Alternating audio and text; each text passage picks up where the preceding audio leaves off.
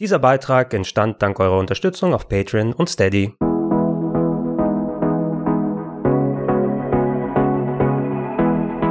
Herzlich willkommen auf rpgheaven.de zu was ganz Besonderem, nämlich meiner Ode an das Spielmodul.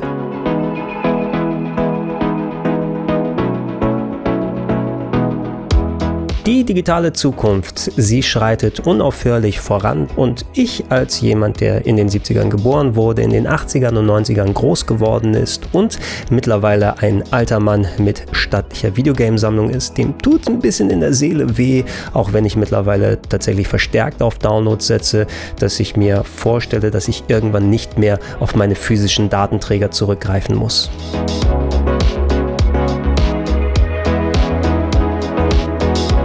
Bevor ich mich irgendwann mal dazu ringe, meine Sammlung zu verkleinern, wollte ich deshalb dieses Video machen als quasi Tribut, als Mahnmal an das Spielmodul mal Revue passieren lassen. Was gab es eigentlich für unterschiedliche Cartridges? Wie sahen sie aus? Welche Form hatten sie? Was hat darauf gepasst? Was gab es für Besonderheiten zu beachten? Und vor allem auch mal die Frage zu klären, welche Konsole hatte denn die schönsten Module? Wenn ihr meinen Schaffen schon länger verfolgt habt, dann wisst ihr wahrscheinlich, dass ich selber als Computerkind angefangen habe. Mit dem C64 ist es richtig bei mir losgegangen. Ich habe zwar auch das Atari 2600 gespielt, aber ich habe es bei meinem Onkel gezockt. Als Computerkind natürlich habe ich erstmal mit Disketten hantiert und die wollen wir zumindest ein bisschen erwähnen, auch wenn es da sehr, sehr viel zu zeigen gäbe. Hauptsächlich auf dem Commodore 64 natürlich mit den großen, weichen, anschmiegsamen 5 ein Viertel Zoll Floppy Disks.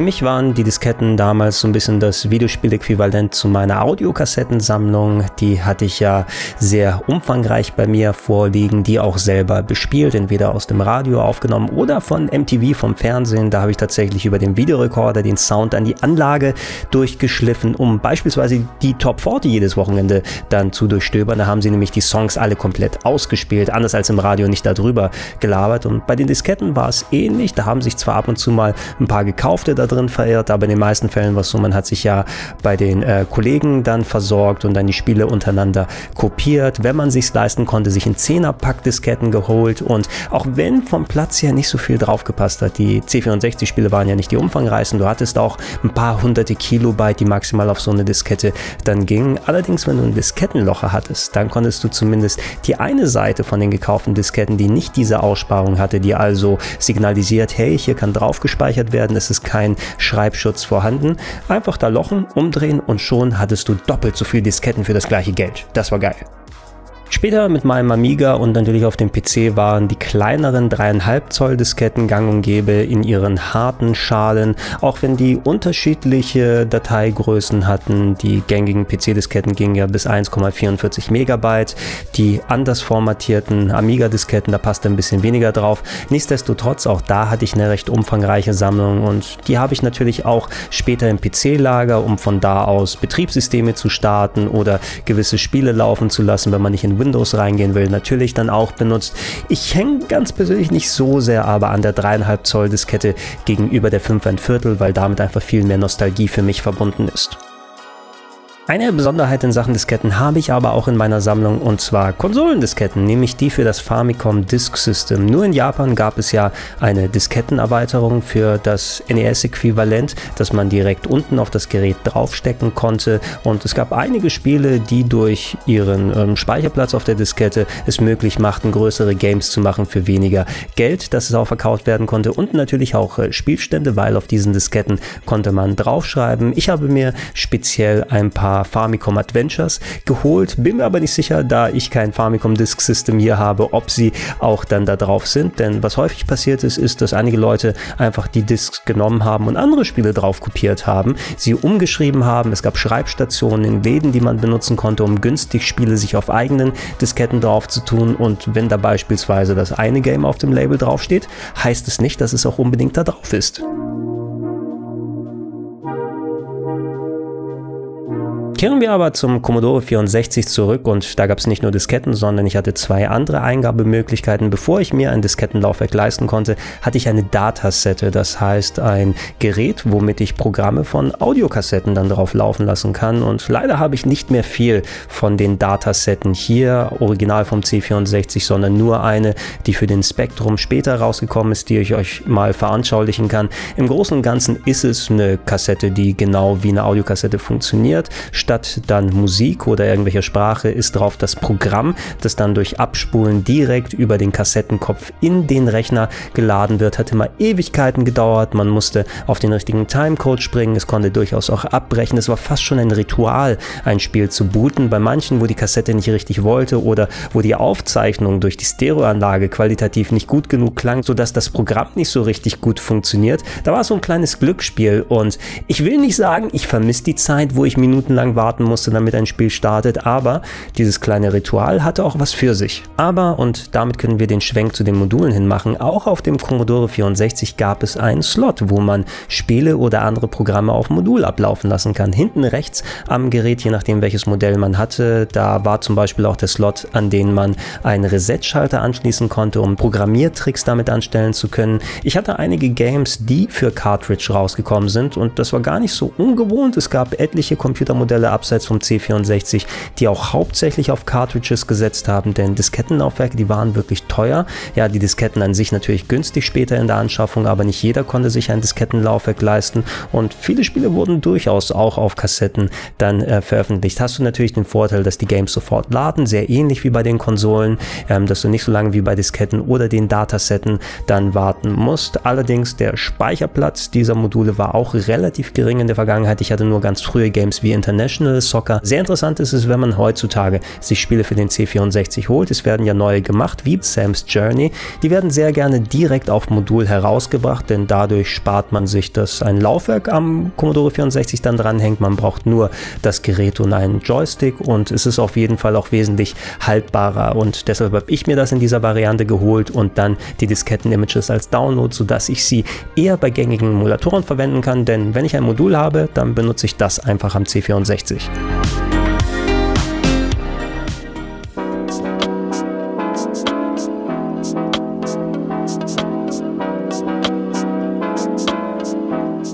Die erste Modulkonsole, die ich dann besessen habe, neben den C64er, war endlich mein eigenes Atari 2600, auch wenn natürlich die Spiele auf dem C64 insgesamt besser gewesen sind, aber selbstverständlich dadurch, dass die alle so günstig waren, irgendwann mal hat man auch viel davon angesammelt. Die Kassetten, die haben schon sehr viel Nostalgie für mich. Da hat innen drin zwar nicht besonders viel draufgepasst, wenn man sich original welche von Atari gepublishte Kassetten geholt hat, die hat man meist an den gesonderten Labels erkannt. Man hatte auf der Ober Oberseite noch den Titel stehen, weil man die alle aufgereiht in irgendeiner Sammelbox hatte. Und unten war noch so eine kleine ja, Schutzlamelle drauf. Wenn man die reingedrückt hat oder durchs Einstecken des Moduls in das Gerät konnte damit dann die Platine rausgeholt werden. Wenn man billigere Module gekauft hat, war das nicht da, aber ich habe jetzt auch nie eins gehabt, was wirklich nicht funktioniert hat. Ähm, es hat was für sich gehabt. Auch da konnte es ab und zu mal natürlich schmutzig werden, wo man denkt, okay, pustest du jetzt rein, aber es war nie so wie beim NES beispielsweise, wo das ja auch fast zum Ritual gehört, dass Leute da anfangen reinzupusten. Und ja, diese Module waren klein, fein und haben gut zum Atari 2600 gepasst. Apropos NES, als Sega-Kind später, ich bin ja nachher mit dem Master-System weitergegangen, habe ich natürlich nie ein eigenes NES besessen. Das heißt, die Spiele auf den Modulen immer bei meinem besten Kumpel bewundert, insbesondere die goldenen Zelda-Cartridges. Ich habe mittlerweile natürlich auch selber Spiele auf Modul geholt und die waren natürlich durch das spezielle Design des NES mit seiner Kastenform, wo man die Spiele wie in einem Toaster reinstecken und dann runterdrücken muss, entsprechend groß und breit designt. Das hat auch ein bisschen so signalisiert, hey, da ist Hightech drin. Ja, das braucht richtig viel Platz gegenüber den anderen kleineren Modulen, weil die Spiele ja so groß und umfangreich sind. Das war eigentlich Pustekuchen, denn eigentlich war das Design nur so gewählt, damit das Gerät größer wird, als es eigentlich sein müsste. Die eigentliche Platine, die da drin steckt, war in den meisten Fällen sehr klein oder in gewissen Fällen auch, es steckte einfach eine japanische Game-Platine drauf, die einen anderen Anschluss unten hatte, mit einem internen Adapter, der dann ein NES-Modul draus gemacht hat. Wenn man sich nämlich die japanischen Module angeschaut hat, die natürlich nicht dieses extra unnötige Plastik dazu gepackt haben, waren die wesentlich kleiner im Formfaktor und ich habe mich insbesondere beim letzten Japan-Trip richtig eingedeckt, weil die sind wirklich hübsch designt und auch die kleinen Verpackungen machen echt was sehr und vor allem die Japaner behandeln ihre Gebrauchtspiele auch besser. Versucht mal wirklich gut erhaltene NES-Pappverpackungen heutzutage zu bekommen und nicht äh, wirklich horrende Summen dafür auszugeben. Um auf die Module wieder zurückzugehen. Die Modulform war natürlich natürlich wesentlich kleiner. Intern die Platine müsste sehr ähnlich eigentlich gewesen sein gegenüber den NES-Spielen, also rein was die Chips angeht. Viele der Games hatten ja auch Sonderchips dann drauf, um bestimmte äh, Fähigkeiten beim NES freizuschalten, dass es nicht von alleine in der Lage gewesen wäre, so eine grafische Pracht dann zu zeigen oder Parallax-Scrolling oder andere grafische Geschichten. Allerdings der eigentliche Anschluss unten, wie erwähnt, der war anders. Ihr könnt nicht einfach ein NES-Modul in ein Famicom stecken oder ein Famicom-Modul in ein NES. Ihr braucht einen Adapter, der wie gesagt, bei manchen der NES-Module drin gewesen ist. Da mussten nämlich die Designer keine komplett neuen Cartridges bauen, sondern haben Adapter mit reingebaut und das Gehäuse festgeschraubt. Ähm, insgesamt, äh, ich habe wesentlich mehr Nostalgie natürlich für die NES-Module. Wenn ich wählen müsste, würde ich aber sagen, die Famicom-Cartridges durch ihre Abwechslung, durch ihr Design, durch ihre bunten Farben sind mir vielleicht noch ein kleines Stück lieber. Was auf dem NES übrigens schon begonnen hat, und hier seht ihr gerade meine japanische Ausgabe von Lagrange Point, sind verschiedene Arten von Modulen, die weder der Standard Famicom noch der NES-Form dann äh, folgen. Bei Lagrange Point war das so, das war ein Rollenspiel von Konami, das einen speziellen FM-Soundchip extra eingebaut hatte. Das bedeutet, wenn ihr es auf ein handelsübliches japanisches Famicom gesteckt habt, wurde die Musik nicht nur vom NES generiert, sondern du hattest Musikqualitäten wie beispielsweise bei einem Mega Drive und dadurch sind Sounds rausgekommen, die so nicht möglich gewesen sind.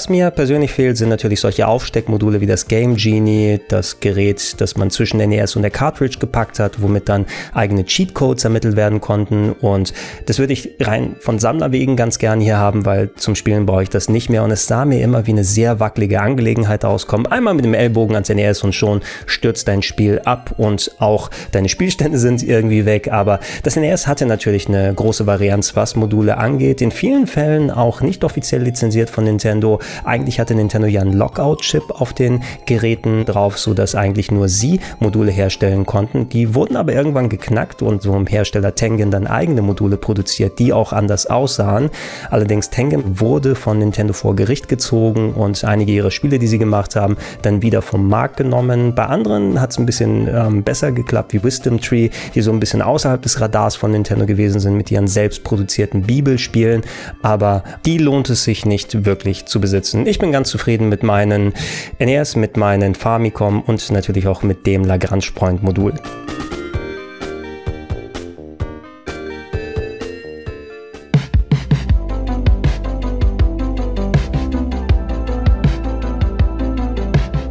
Als Master System Kind hingegen, da geht mir das Herz ein bisschen auf, wenn ich die kleinen Master System Cartridges sehe. Die hatten immer den recht kleinen schmalen Formfaktor mit den leichten Kanten und Rillen obendrauf. In den meisten Fällen hattest du dieses dunkelrote mit schwarzen Karos versehene Design und der weißen Schrift, damit das Spiel ausgewiesen wird. Es gab so ein paar Hersteller wie Domark und US Gold, kann ich mich erinnern, die andere Labels gehabt haben, teilweise weiße, aber die Form der Module ist gleich geblieben und die waren eigentlich auch sehr zuverlässig. Ich kann mich nicht daran erinnern, dieses Alibi-Pusten machen zu müssen, damit sie in meinem Master-System laufen. Ich selbst habe zuerst ein Master System 2 besessen, wo auch Spiele mit eingebaut waren. Da brauche ich natürlich kein Modul von Alex Kit. Da habe mir aber auch noch ein Master System 1 geholt und da gab es ja einen Extra-Slot für Module. Die sogenannten Sega-Cards nämlich, die habe ich hauptsächlich bei meinem Onkel gesehen. In meiner persönlichen Sammlung hatte ich sie nie so richtig wirklich, weil ich alles auf anderen Modulen dann hatte. Manche Games sind auch auf beiden Varianten rausgekommen. Allerdings gab es die eben auch in diesem Check-Kartenformat, besonders frühe Games. Und die haben das ja so gelöst, dass die eigentlich lange Platine der Module irgendwie zweigeteilt gewesen ist, sodass man im Grunde die ähnliche Anzahl an Kontakten hatte. Und zumindest vom Inhalt her haben sie sich nicht mit den frühen Spielen unterschieden von dem, was du auf dem Modul hattest. Allerdings da Sega irgendwann aufgehört hat, auch den Slot überhaupt auf die Konsole mit drauf zu tun, hat sich es natürlich nicht rentiert und die Modulgrößen insgesamt umfangreicher geworden sind. Da konnte, denke ich mal, auch der Speicherplatz nicht wirklich ausreichen. Übrigens, die japanische Variante vom Master System, das Sega Mark III, habe ich nicht besessen, brauchte ich eben auch nicht. Da habe ich mich mit meinen PAL Games zufrieden gegeben, auch wenn die natürlich nicht so geil lokalisiert waren und langsam gewesen sind und Balken hatten. Aber ich würde mir ganz gerne von Sammlergründen aus wegen, wenn ich das nächste Mal in Japan bin, vielleicht so eine Cartridge mitnehmen. Die hatten auch ein recht eigenständiges Design, waren irgendwo von der Größe zwischen NES und Master System Modulen, haben mehr Platz für die Artworks geboten und ja, ich denke drüber nach. Ich würde gerne entweder ein Alex Kit dafür haben, einfach weil ich Alex Kit so sehr mag, vielleicht ein Outrun, aber Outrun möchte ich eigentlich in fast jeder Modulvariante hier haben oder vielleicht auch, vielleicht auch das Shinobi. Das wäre sehr cool.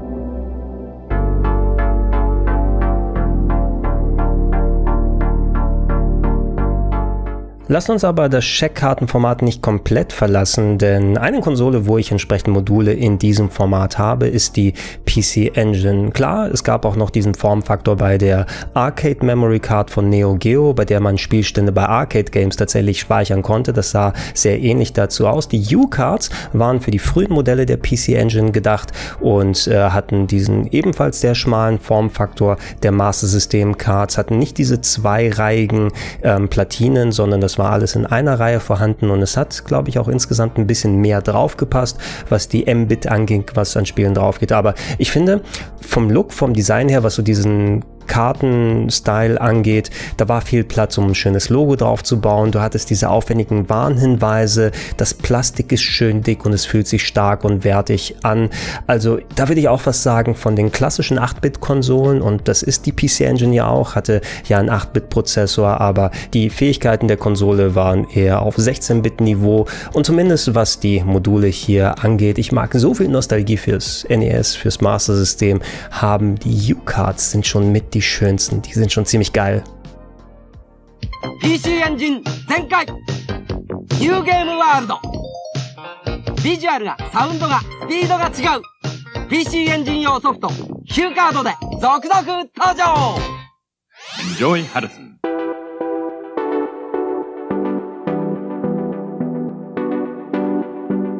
Wir sind in der 16-Bit-Ära angekommen und auf dem Sega Mega Drive. Für mich eine natürliche Weiterentwicklung von den Modulen her, von dem, was wir auf dem Master-System kannten. Sie waren ein bisschen abgerundet bei der europäischen als auch der US-Variante vom Mega Drive an den Seiten, hatten äh, durch den Labelaufkleber auch nochmal oben die Möglichkeit, den Titel des Spieles draufzuschreiben. Auch ganz wichtig, wenn ihr eine Sammelbox hattet. Äh, was man empfehlen kann wegen des Formfaktors, sie haben eigentlich in handelsübliche Audiokassettenboxen reingepasst. Wenn ihr noch Platz neben euren Tapes hattet, konntet ihr auch eure Mega Drive Module da rein tun und auch wenn sie ein bisschen kleiner als bei dem Super Nintendo gewesen sind, sie hatten ja auch eh ein recht großes Fassvermögen.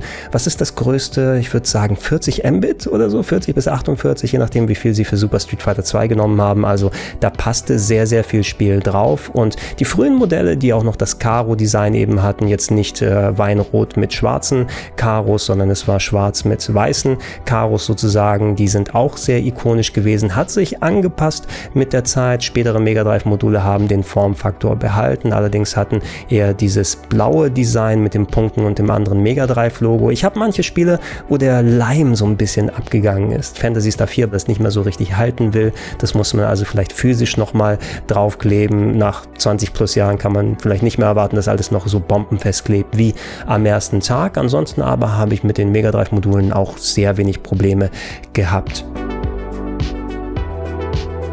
Die US Mega Drive Module übrigens mit Ausnahme, dass das Genesis Label draufsteht, unterscheiden sich nicht wirklich von den PAL Modulen.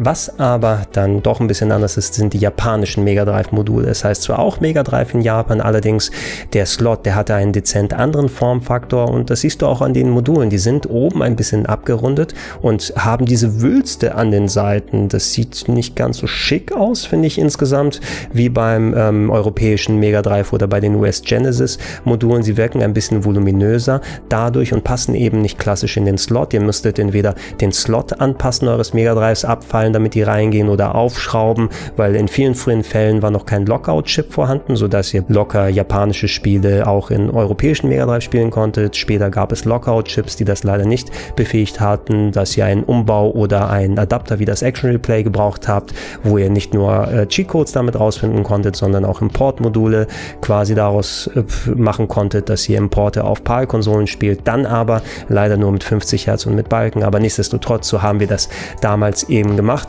Äh, rein vom Design der Hüllen finde ich die japanischen ein bisschen schicker. Da hat man natürlich mehr äh, aufgewendet auf das Artwork und durchaus auch mal Anime-Styling genommen. Die reinen Module selbst bin ich eher bei den europäischen.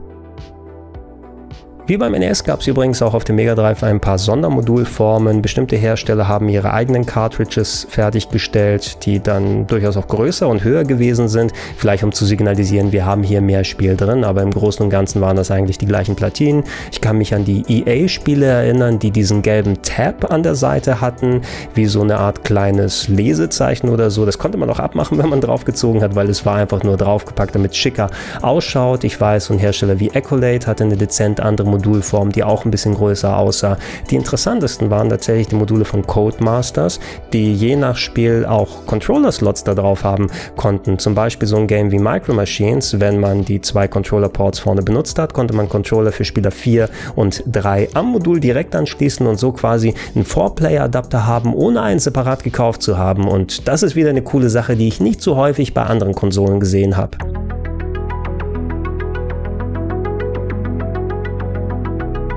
Es ist Super Nintendo Zeit und das Super Nintendo hat sich natürlich, was die Module angeht, ein bisschen unterschieden vom Sega Mega Drive. Insgesamt waren die europäischen und die japanischen Module, die den gleichen Formfaktor hatten, auch mit den leichten äh, Rundungen an den Seiten, hinten ein paar Rillen, vorne eine Aussparung, die sozusagen für den Einschalter des Super Nintendo oder Super Famicoms gewesen ist, sodass die Module arretiert waren in der Konsole und man die nicht abziehen konnte, während sie gelaufen ist. Eine kosmetische Entscheidung ich fand, dass die wirklich schick gewesen sind. Durch ihre etwas äh, ja, größere Größe als verglichen mit dem Mega Drive gab es auch den Eindruck, als ob sie ein bisschen umfangreicher sein könnten, ein bisschen wertiger. Die Labels vorne dran waren alle natürlich schön genormt. Allerdings, was ich häufiger mal hatte, wenn ich gebrauchte Spiele gekauft habe, da es oben kein Label gab, wo man in Sammelboxen dann den Titel oben nicht sehen kann. Manche hatten mit einem Stift dann selber draufgeschrieben, ne? zum Beispiel, oh, das ist äh, Super Punch-Out oder Super Mario World und so weiter.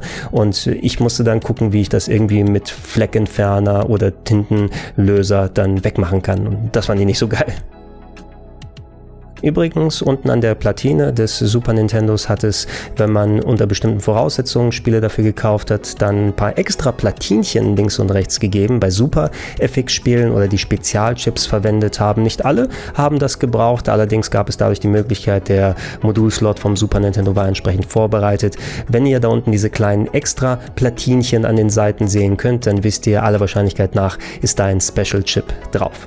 Natürlich muss man aber in dem Zusammenhang auch die amerikanischen Super Nintendo Module erwähnen und ein mm, bisschen zwiegespalten in der Richtung, weil ich finde das äh, Design des amerikanischen Super Nintendos der Konsole nicht besonders schön. Dieses kantige, eckige, was sich komplett von dem schön geschwungenen des europäischen und japanischen Designs unterscheiden soll, sollte wahrscheinlich ein bisschen erwachsener wirken, aber sah für mich eher ein bisschen hässlicher aus. Allerdings die Module, die Kantenform macht mir da nicht so was aus. Ich assoziiere es ein bisschen mehr. Es passt natürlich nicht klassisch in den europäischen Modulslot. Ich musste Adapter benutzen. Allerdings, da viele Import-Games für mich, was die Rollenspiele angeht, nur auf US-Modulen bei mir angekommen sind als verständliche Version, habe ich entsprechend auch einen Platz in meinem Herzen, weil da denke ich an dieses schöne, äh, wohlig warme RPG-Gefühl. Ne? Wenn ich so diese eckigen Kassetten sehe, dann bin ich bei Chrono Trigger, da bin ich bei Final Fantasy VI, da bin ich bei Breath of Fire, da bin ich bei Lufia 1 und äh, Robotrack und Seventh Saga und Paladins Quest und wie sie sie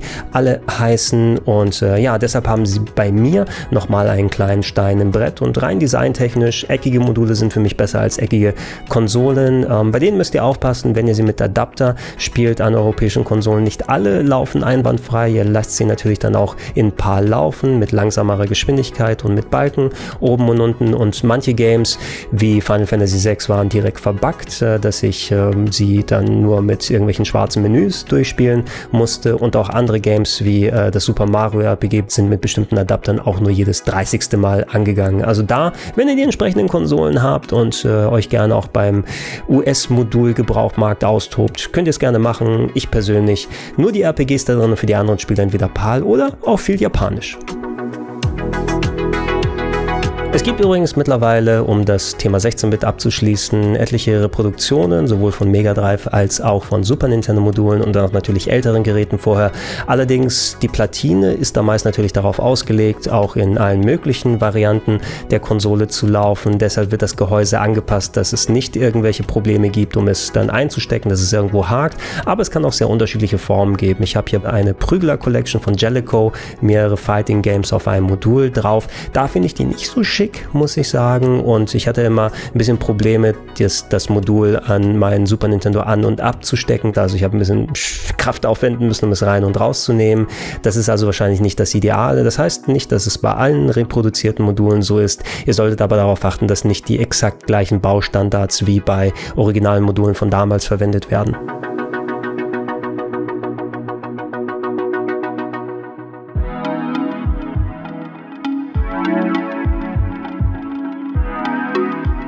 Dann wird es Zeit fürs Nintendo 64 und ja, da muss man immerhin sagen, sowohl japanisch, europäisch als auch US-Modul sind relativ gleich von der Form und vom Aussehen. Der einzig signifikante visuelle Unterschied befindet sich hinten drauf, denn US-Module hatten unten eine andere Aussparung als Japan- und PAL-Spiele, aber Adaptermodule waren hier auch nicht besonders verlässlich, also der beste Weg wären da Umbauten gewesen. Die Module an sich ein bisschen kleiner als das Super Nintendo, haben sich aber durch das Gewicht ein bisschen wertiger angefühlt, finde ich. Also und da hat ja auch wesentlich mehr an Mbit da drauf gepasst durch den Fortschritt der Technik. Also spürte man schon, dass da ordentlich Power drinsteckt. Natürlich die hohe Geschwindigkeit gegenüber den CD-basierten Konsolen, das war ja der große Vorteil. Allerdings, diese Module waren für Nintendo auch sehr teuer in der Herstellung vergleichsweise, dass das auch auf den Kunden umgelegt wurde und deshalb musste man auch relativ immer mehr bezahlen für äh, Nintendo 64 Module, als wenn man vergleichbare Spiele oder vielleicht sogar die gleichen Games Import auf der PlayStation oder dem Saturn sich auf CD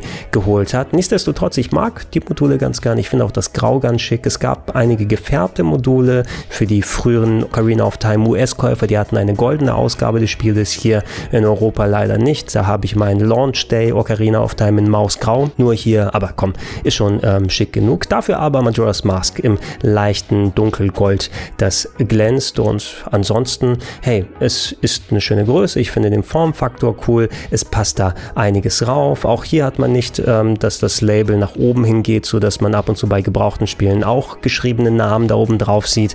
Ach, wer das auch immer macht, wenn ich die mal erwische, dann links und rechts eine klatschen. Dafür aber ähm, durch den Formfaktor hatte man schön viel Platz für das Label und die Spiele sehen auch entsprechend gut aus, selbst wenn so ein Käse wie Superman 64 drin ist.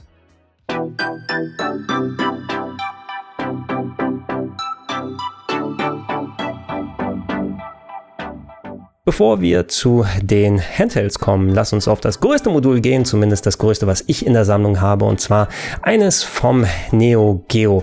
Das Neo Geo von SNK war ja im Grunde Spielhallen-Hardware für daheim und im Gegenzug war es ja dazu gedacht, weil SNK Kosten sparen wollte beim Herstellen der Spielautomaten, damit nicht immer eine neue Platine mitgemacht werden muss und dann viel Geld dafür fließt, dass man quasi Spielautomatengehäuse als Konsolenform macht. Das heißt, es war wie eine Konsole, wo die Hardware Hardware eingebaut ist, wo die äh, Joypads da dran waren, also die Sticks und die Controller, wo ein Fernseher mit drin gewesen ist und dass man Spiele in Modulform da reingesteckt hat. Und einerseits gibt es natürlich die Modulform für die Arcades, die man auch im Heimgerät benutzen kann. Da solltet ihr aufpassen, da gibt es einige Unterschiede, was die Labels und die Qualität angeht. Äh, für den Heimbereich wurde das alles klein konsolisiert in einem schicken äh, Konsolengehäuse reingepackt und die Module selber sind richtig große Klopper. Da passt auch mega viel drauf. Ihr habt ja auch immer in den Packungen Packungen dann die 100 Mbit Schocker, 500 Mbit Schocker, wie auch immer, das da gesehen. Hunderte von Mbit gingen da drauf, um ein Vielfaches mehr als das, was auf Super Nintendo und dem Mega Drive draufgegangen ist. Deshalb sind unten auch zwei Platinen-Slots drin. Also es passt einfach nicht nur eine Platine reinzustecken, sondern es, ihr braucht diesen Doppelslot. Und äh, ich habe zum Vergleich mal die kleine U-Card von der PC Engine daneben gepackt, das größte mit dem vergleichsweise kleinsten, was man hier hat im Heimbereich. Und da sieht man schon den enormen Unterschied. Als jemand, der hauptsächlich auf CDs dann gespielt hat oder bei Kumpels, war es natürlich für mich ein Anliegen, mir ein Modul für die Sammlung zu holen. Das habe ich beim letzten Japan-Trip mit Samurai Spirits respektive Samurai Showdown gemacht. Ein Prügelspiel, was ich sehr mag und hier auch einen Ehrenplatz in meiner Sammlung hat.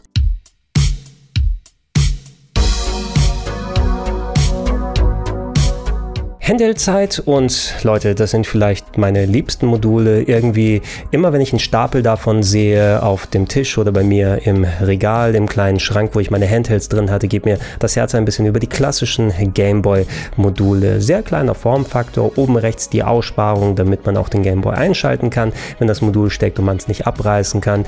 Die graue Farbe, das Label, was vorne dran ist, ähm, die Platine unten, das hat für mich mega viel Nostalgie, dass äh, so viel Game Game, auch wenn eigentlich nicht viel draufgepasst hat, aber es fühlte sich danach an. Für unterwegs hat es sonst nicht gegeben und interessanterweise, da der Game Boy ein Gerät war ohne Ländercode, sahen die Module von der Form so ziemlich alle gleich aus. Man konnte sie in alle Länderversionen reinpacken. Interessanterweise, ich habe hier beispielsweise Donkey Kong sowohl in der Europa- als auch in der japanischen Fassung. Da sieht man ein bisschen die Unterschiede bei den Labels. Die äh, europäischen und US-Games hatten ja nochmal diese silbernen Streifen an den Seiten beim Artwork. Bei den japanischen war das nicht unbedingt gegeben. Ich mag es eigentlich immer ein bisschen mehr, wenn du mehr Artwork siehst, aber für mich gehören die Streifen auch hier irgendwie mit dazu.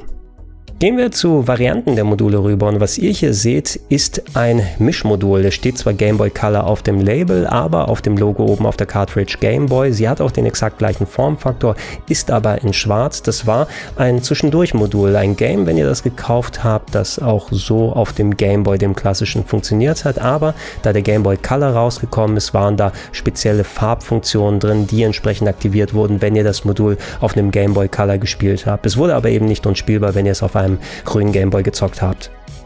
Und dann hätten wir noch die exklusiven Game Boy Color Module für das Nachfolgemodell des Game Boy. Die hatten einen dezent anderen Formfaktor durch diese kleine Schwellung beim Logo vorne haben sie nicht mehr in normale Game Boys reingepasst, sondern nur noch in den Color und boten dann eben entsprechende Farbfähigkeiten. Man konnte sie, glaube ich, in der Form auch nicht beim Super Game Boy nutzen, wenn ihr das auf dem Super Nintendo spielen wolltet. Bei den anderen Games ging es schon und äh, die fand ich natürlich ganz schick. Sie haben die Größe beibehalten im Großen und Ganzen der klassischen Game Boy Module Module, hatten aber dann auch in den meisten Fällen diesen durchsichtigen Look hier und das war schon was Besonderes und Cooles. Vor allem, man hat sie direkt unterscheiden können und so keine Verwechslungsgefahr gehabt, dass man das falsche Modul versucht hat, in den falschen Gameboy zu stecken.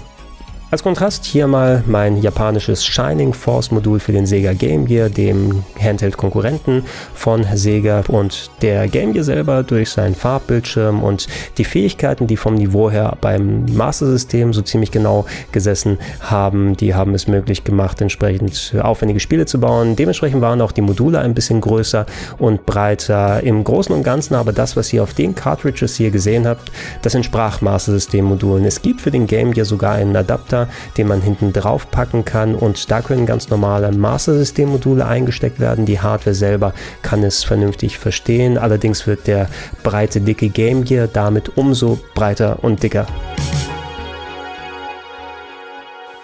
Hey, Mr. Block, can I go to the bathroom? Two minutes.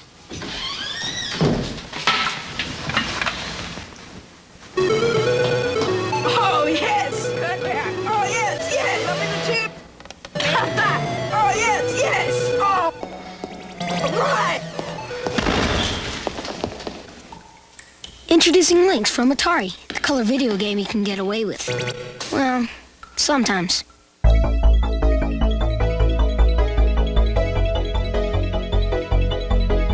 Als Nichtbesitzer eines Atari Lynx und eines Neo Geo Pocket oder Neo Geo Pocket Color habe ich selber nie viel an den Modulen dann hier in der Sammlung gehabt, sondern meist bei anderen Leuten dann gezockt. Allerdings, die fand ich eigentlich auch ganz nett. Die Atari Lynx Module hatten auch so eine fast flache Checkkartenform. Die Neo Geo Pocket Color Module waren fast schon so ein bisschen an den Game Gear Modulen dran, hatten oben ja auch diese Rillen und diese extra Aussparung drin und haben mich zumindest ganz gut angeschmiegt ans Gerät, wenn man es eingesteckt hat.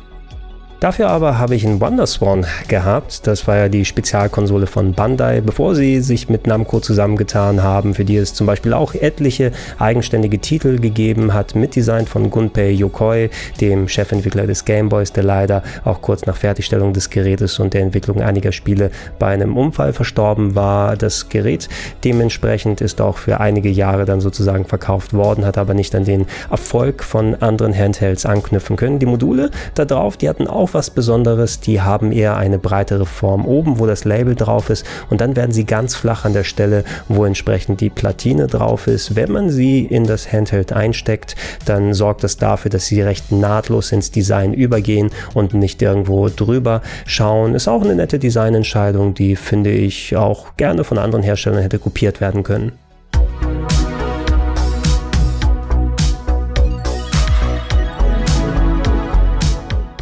Ab zur nächsten Handheld-Generation und damit auf den Game Boy Advance finde ich auch eigentlich ganz schicke Module vom Formfaktor her.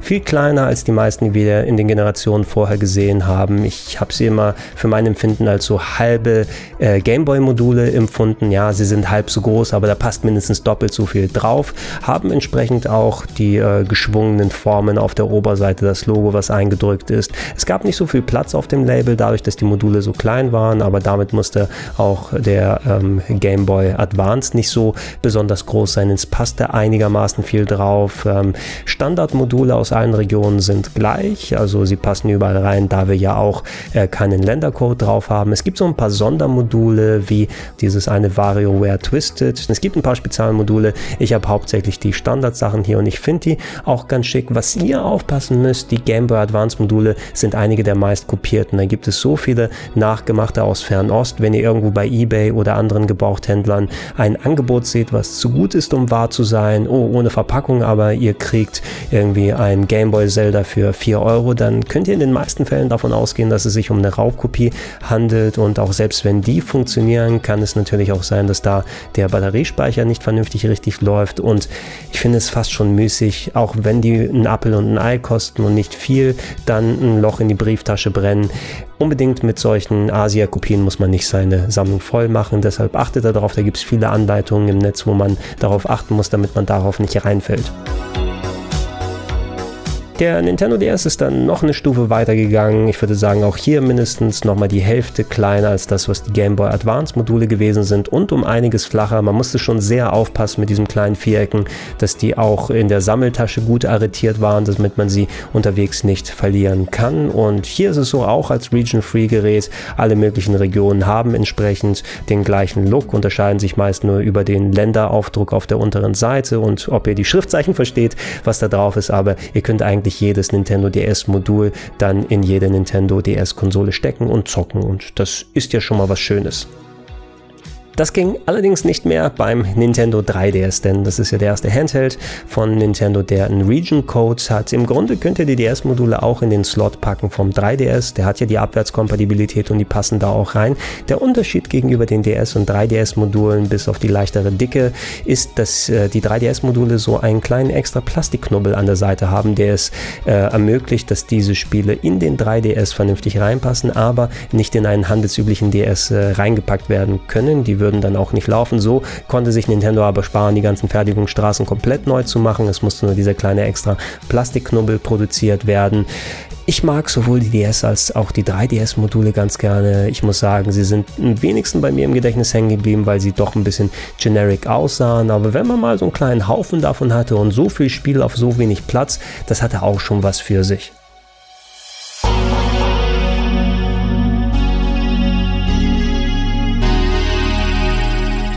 Jetzt wird es langsam lächerlich und die PlayStation Vita mit ihren noch kleineren Modulen, als es auf dem Nintendo DS gewesen ist und dem 3DS würde ich auch fast sagen, hier wieder die Hälfte. Natürlich mittlerweile die Verfahren, dass da selbst mit so kleinen Platinen sehr viel Platz drauf ist. Ihr habt ja mittlerweile auch Micro SD-Karten, wo das tausendfache draufpasst als das, was auf noch ganz alten großen Konsolenmodulen gewesen ist. Und hier, ah, man hat die Module natürlich eher weniger gesehen bei der Vita, weil du musstest ja nochmal extra einen Slot aufmachen, um die da drin zu arretieren. Und meist habe ich ein Spiel reingepackt, das zugemacht und die Monate nur das gespielt, da man ja auch viel mit Downloads dementsprechend anstellen konnte. Immerhin waren hier die Packungen vergleichsweise klein, aber jetzt sind eben die Module so klein geworden, dass ich die auch auf jeden Fall in die Packung wieder zurückpacke, weil ansonsten die kann ich durchaus auch schnell verlieren. Und sie sind zwar schick, aber auch sehr klein, sehr leicht und ganz easy aus dem Auge zu verlieren.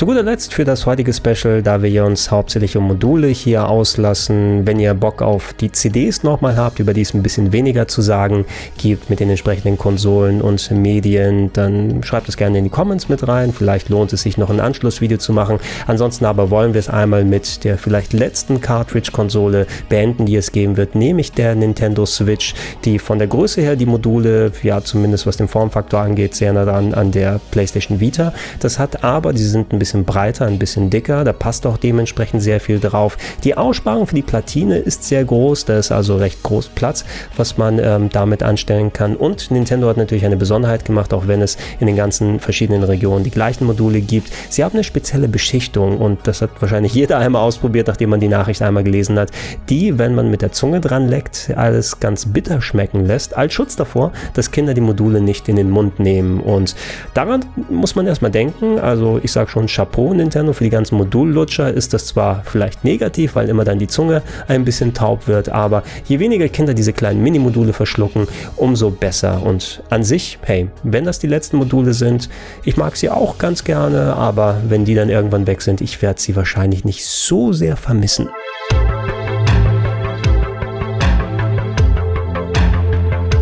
Das sollte es gewesen sein mit meiner Ode ans Spielmodul. Irgendwie ein Special, das mir irgendwann ins Gedächtnis geploppt ist und das ich schon lange geplant habe und wo ich sehr froh bin, dass ich es umgesetzt habe. Ich hoffe, es hat euch gefallen. Ich hoffe, es hat ein bisschen Erinnerungen bei euch geweckt und vielleicht äh, lässt es euch mit ein bisschen weniger Wehmut zurück, wenn ihr jetzt die äh, Modulpfade und die physischen Medien verlasst, vielleicht euch komplett auf den digitalen Weg begibt mit den neuen Konsolen und zumindest durch Downloads, äh, durch entsprechende äh, Module, wo man an Originalkonsolen dann eben äh, ROMs oder sowas benutzen kann, ist das ja vielleicht halb so so wild für einige Leute, dass man nicht mehr dieses haptische vermisst. Ich zumindest, ich hatte schon gemerkt, als ich vor vielen Jahren angefangen habe, immer wieder meine Sammlung zu verkleinern, Module zu verkaufen, alte Spiele zu verkaufen, vielleicht wieder was dazu zu kaufen, aber insgesamt immer kleiner und weniger zu werden.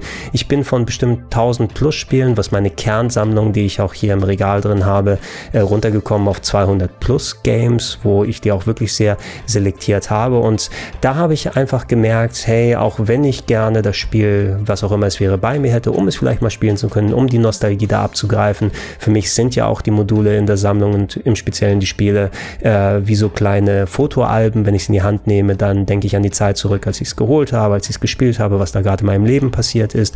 Und das fehlt natürlich, wenn du es nicht hast. Aber was ich gemerkt habe, was mir hilft, ist Fotos von denen zu machen, vielleicht ein Video darüber zu erstellen, darüber in Podcast zu reden, es nochmal irgendwie in Erinnerung zu rufen, dass man sagt, okay, das wäre jetzt auch quasi mein Abschluss Abschied von dir. Und das soll jetzt nicht heißen, dass ich mich von all den Sachen hier verabschiede, die man hier sehen kann, aber eventuell ist es ein netter Schlusspunkt, wenn ich mich mal entscheide, meine Sammlung dann aufzulösen, zu verkleinern, sehr, sehr einzuschrumpfen, dass ich wieder dieses Video mir anschauen kann, diesen Podcast hier hören kann und das gleiche wohlig warme Gefühl habe, als wenn ich die Spiele direkt in der Hand hätte. Hat es euch gefallen? Dann schreibt es gerne in die Comments mit rein und Anmerkungen, Ideen und auch gerne eure eigenen Emotionen, eure eigenen Erfahrungen, was Module angeht. Was wäre euer Lieblingsmodul insgesamt? Ich würde sagen, nachdem ich das Ganze jetzt hier durchgegangen bin, also ganz ehrlich, ich mag vom kleinen Formfaktor tatsächlich die U-Cards von der PC Engine am liebsten, aber das ikonischste Modul für mich ist eindeutig das Super Nintendo. Ja, und da sind so viele Erlebnisse mit den Games gewesen, die einfach ich untrennbar mit der Form des Modules verbinde, das Gefühl, die Cartridge in der Hand zu haben. Ich spüre schon den Rand, die Ecken, ich spüre die Kälte des Labels auf der Unterseite der Hand, wenn ich es einstecke, wie es sich angefühlt hat, den Einschaltbutton zu drücken. Und für mich persönlich würde ich sagen, der Gewinner, das beste Modul, das schönste, ist das europäische Super Nintendo. Ach, wie schön. Ansonsten schreibt alles wie gewohnt in die Comments und bleibt weiter auf rpgheaven.de für Specials dieser Art, aber auch viele traditionellere Sachen, Reviews, Previews, Erfahrungsberichte Berichte, Kommentare zu aktuellen Situationen. Wenn es passt, dann auch als Podcast beispielsweise auf plauschangriff.de gesammelt oder in den Gedankensprung-Feeds. Und wenn ihr es noch nicht macht, dann würde ich mich darüber freuen, über eine kleine monatliche Unterstützung. Das macht es mir möglich, solchen Content wie den hier und viele andere auf dem Kanal zu erstellen. Unter anderem auf patreon.com slash rpgheaven, auf steadyhaku.com slash rpgheaven. Habt einen schönen Tag. Tschö.